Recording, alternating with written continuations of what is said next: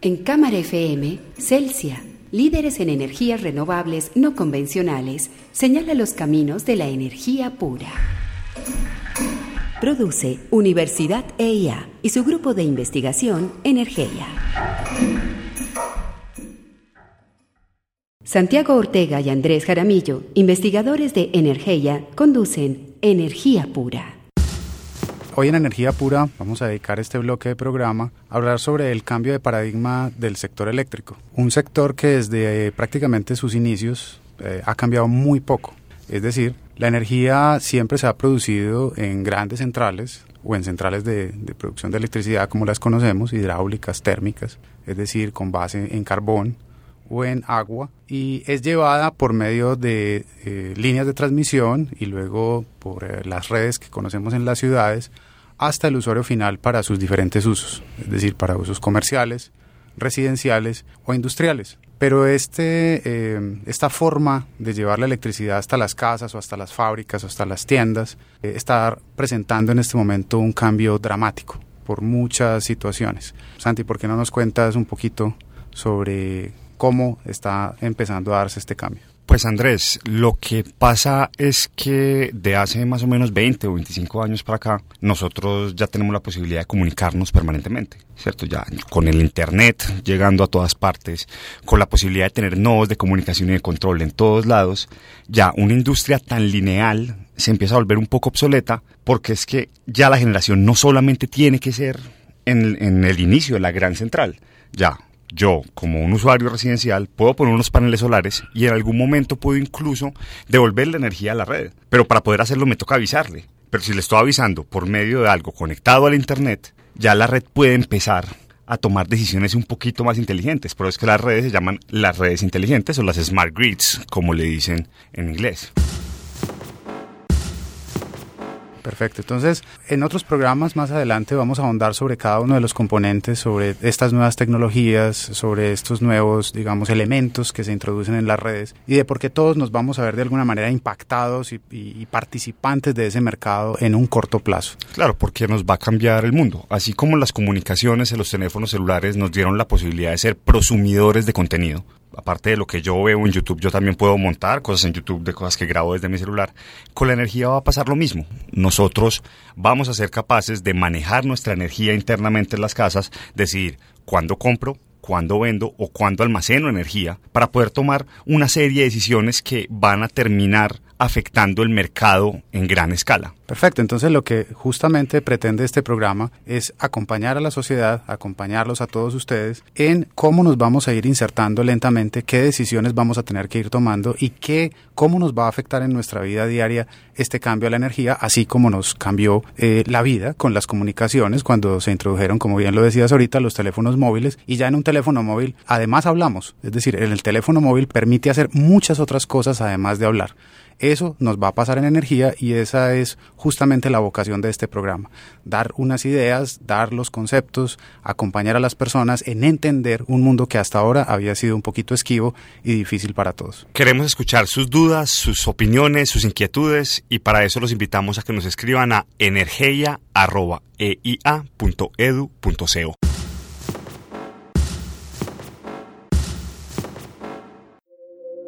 Lo que hacemos en Celsia es simple. Usamos la tecnología para crear formas más inteligentes de energía. Nosotros la ponemos a tu alcance y tú la vives día a día.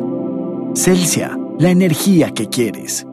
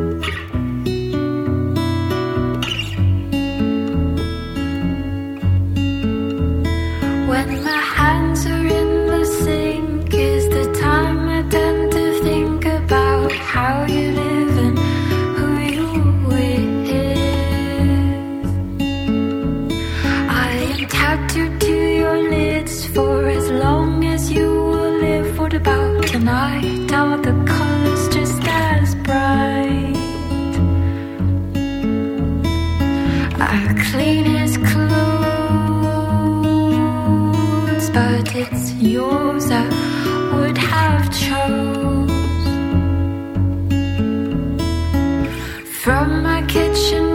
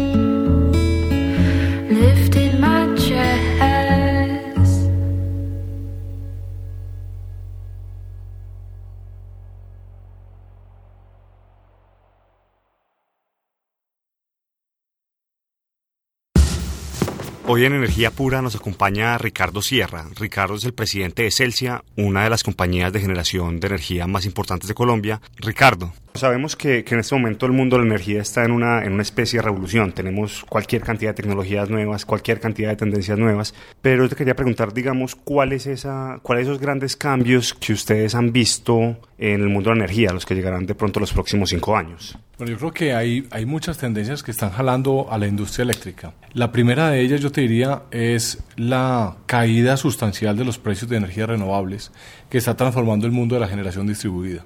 Es decir, hoy paneles solares están costando un 15 o 20% de lo que costaban hace 7, 8 años. O sea, la caída es, abrumadora.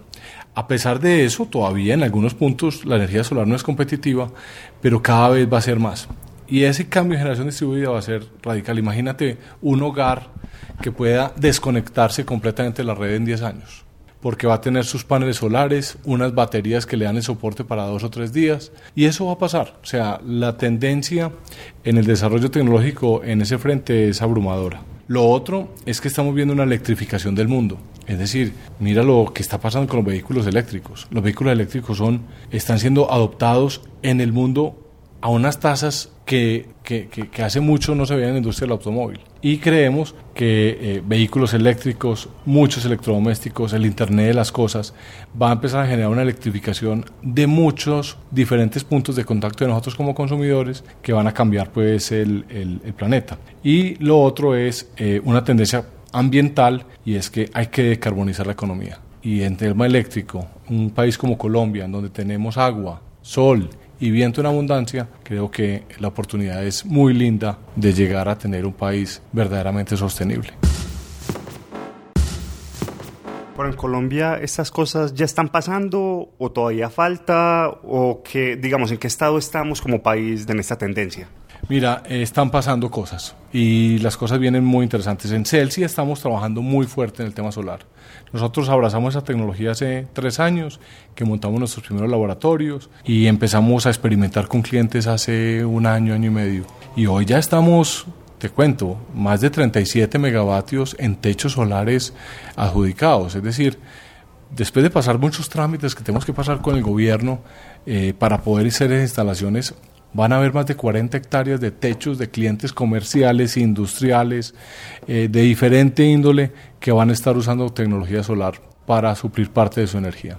Entonces están pasando cosas, Santiago. Igual todavía falta, estos se ven, son cambios en el sector grande, en el sector interconectado. Las personas, ¿cómo pueden entrar ahí? Ahorita estabas hablando de que, que una persona puede desconectarse de las redes. Pues, con, digamos yo, una familia cualquiera, ¿qué puede hacer con el tema de la energía? Mira, yo creo que primero está entrando en los que llamamos adoptadores tempranos de tecnología.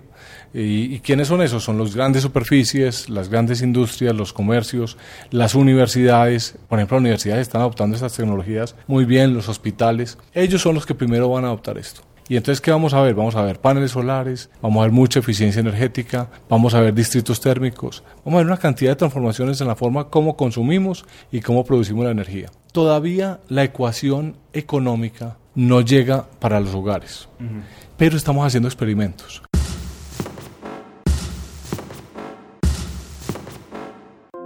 En Celsia sabemos que el planeta nos exige transformar la manera en que usamos sus recursos. Si estás conectado con nosotros es porque eres parte de esa transformación. Y juntos vamos a darle al mundo toda nuestra buena energía. Celsia, la energía que quieres.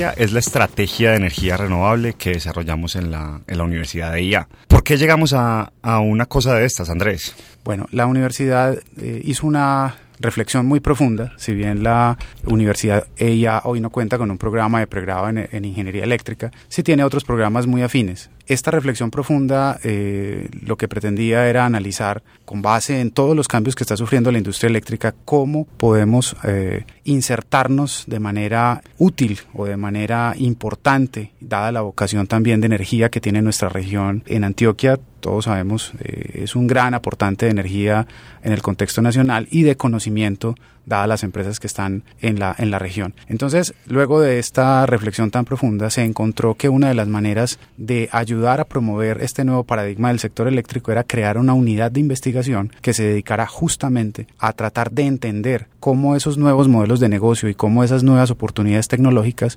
se iban a insertar en la vida diaria de todos los usuarios. Entonces, para eso decidimos enfocarnos principalmente en cinco cosas, en energía y edificaciones, electromovilidad, Big Data y gestión de la información, tecnologías de generación y almacenamiento y un tema que para nosotros es central, que es el tema de proyectos de energía renovable no convencional. Porque en realidad los problemas de energía nunca son problemas técnicos. Todos los problemas de energía de cualquier proyecto son problemas sociales, ambientales, económicos y regulatorios. Y ese es el tipo de cosas que queremos empezar a mirar desde Energía. Otra de las cosas importantes de Energía fue que de alguna manera dentro de las conversaciones y dentro de la planeación estratégica empezaron a aparecer unos paradigmas de comportamiento, es decir, eh, desde un principio eh, decidimos que toda la información que se produjera en Energía debería ser abierta, es decir, cualquier persona debería tener acceso a esta información y a los resultados de las investigaciones y de los modelos, precisamente porque estamos convencidos de que el paradigma futuro cercano va a ser de energía social, de energía donde toda la ciudadanía va a estar involucrada en este tipo de desarrollos y de iniciativas. En realidad nuestro enfoque va mucho al prosumidor de energía. Ustedes son consumidores de energía actualmente, pero dentro de muy poco tiempo van a ser prosumidores. Entonces, para uno ser prosumidor de energía, tiene que entender qué es la energía, cómo funciona, cómo puedo yo rentabilizarla y cómo puedo aprovechar las oportunidades económicas que vienen con eso. No es solamente un individuo, ya podemos empezar a pensar que con esta democratización de la energía ya podemos empezar a tener cooperativas energéticas o grupos de personas que ya se vuelven actores dentro del sistema. Y, que además ya están empezando a surgir este tipo de iniciativas. Una de las cosas importantes es que no estamos hablando de ciencia ficción, como le pudiera parecer a, mucha, a muchas personas. Son temas y son asuntos que están empezando a ya darse en muchas geografías y que incluso ya van adelantados. Nosotros cuando vemos muchas de estas eh, temas, creemos que esto es para dentro de 5 años, 10 años, 15 años, pero justamente de lo que estamos hablando es de asuntos que están empezando a aparecer y que ya algunos de ellos son maduros en otros países y en otras ciudades. Y en Colombia contamos tanto con la tecnología como con la regulación para que esto pase.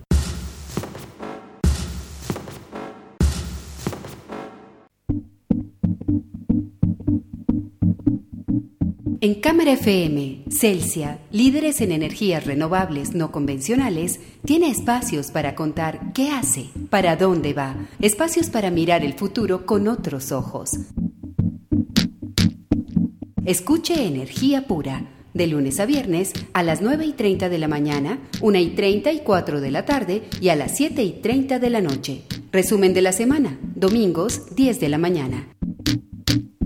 Energía Pura, una producción de la Universidad EIA y su grupo de investigación Energía. Apoya Clúster Energía Sostenible.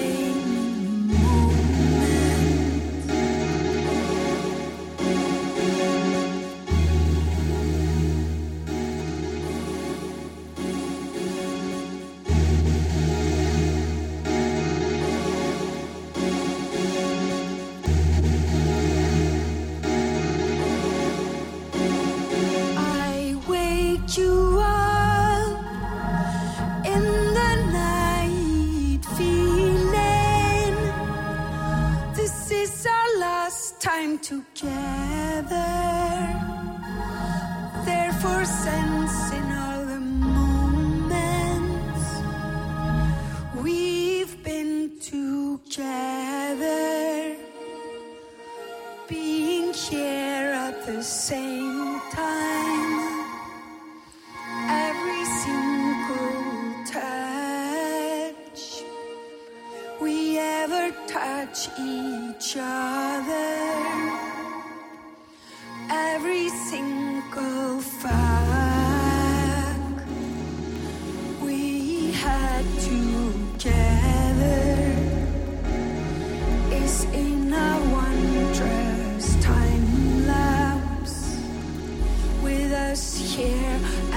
This moment. The history of touches, every single archive compressed into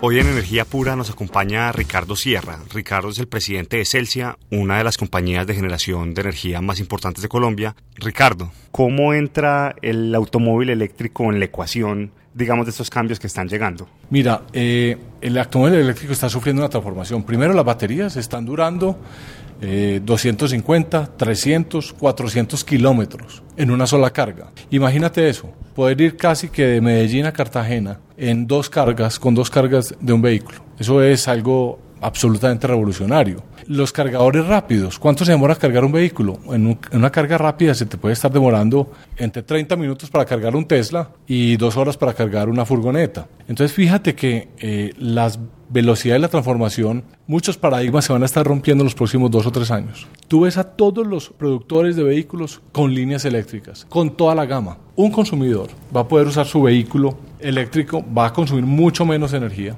eh, mucho menos eh, gasto en gasolina. El mantenimiento de un vehículo de esos es 30 o 40% el valor total de lo que es un mantenimiento de un vehículo de combustión interna normal. Entonces tú tienes todo eso, vas a poder usar tu vehículo para cargarlo con tus baterías que usaron el sol durante todo el día en tu casa o en tu, en tu unidad. Después lo vas a poder llevar a tu lugar de trabajo, lo vas a poder conectar, incluso vas a poder vender energía en las horas pico. O sea, viene un cambio completo del uso. No estoy diciendo que esto es una cosa de dos o tres años, pero estamos hablando de transformaciones que están pasando en el mundo y que en Colombia deberemos de estar viendo en los próximos 5 a 10 años que eso es ya.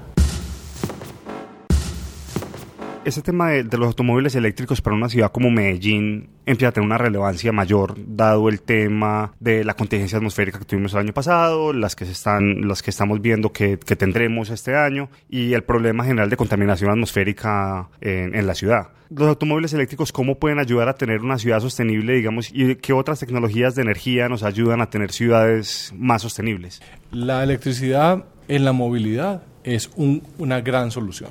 Cero emisiones. Y hay una gran ventaja. Primero, para el problema de calidad del aire de Medellín, es vital que, que electrifiquemos más. Es vital. O sea, el problema que tenemos en la ciudad es demasiado delicado y hay que hacerle frente a eso. Ojalá que haya políticas públicas que incentiven eso. Y segundo, hay un tema que es, es el ruido de las ciudades. Nosotros somos una ciudad muy ruidosa. Pero hay, hay una cosa que siempre dicen y es, no, es que uno para qué va a conseguir un vehículo eléctrico si le toca quedarse en Medellín, entonces como se va para la costa, si quiere ir a la- a Coveñas, ¿qué hace? Mira, esos son hábitos de consumo. Uno compra un carro para usar para una experiencia de una de unas vacaciones, por ejemplo, en ese caso que describiste. Lo mejor es comprar el vehículo que uno necesita para su transporte diario. Uno en, en Medellín no se mueve más de 20, 30 kilómetros al día. Entonces, cualquier vehículo eléctrico te da de lejos esa carga. Cuando vayas de vacaciones, vas a localiza, alquilas un vehículo y, y haces tu viaje con un super vehículo. Entonces te ahorras un platal incluso, eh, porque uno co- compra el vehículo sobreespecificado para una experiencia de una sola vez. Queremos escuchar sus dudas, sus opiniones, sus inquietudes y para eso los invitamos a que nos escriban a energeia.eia.edu.co.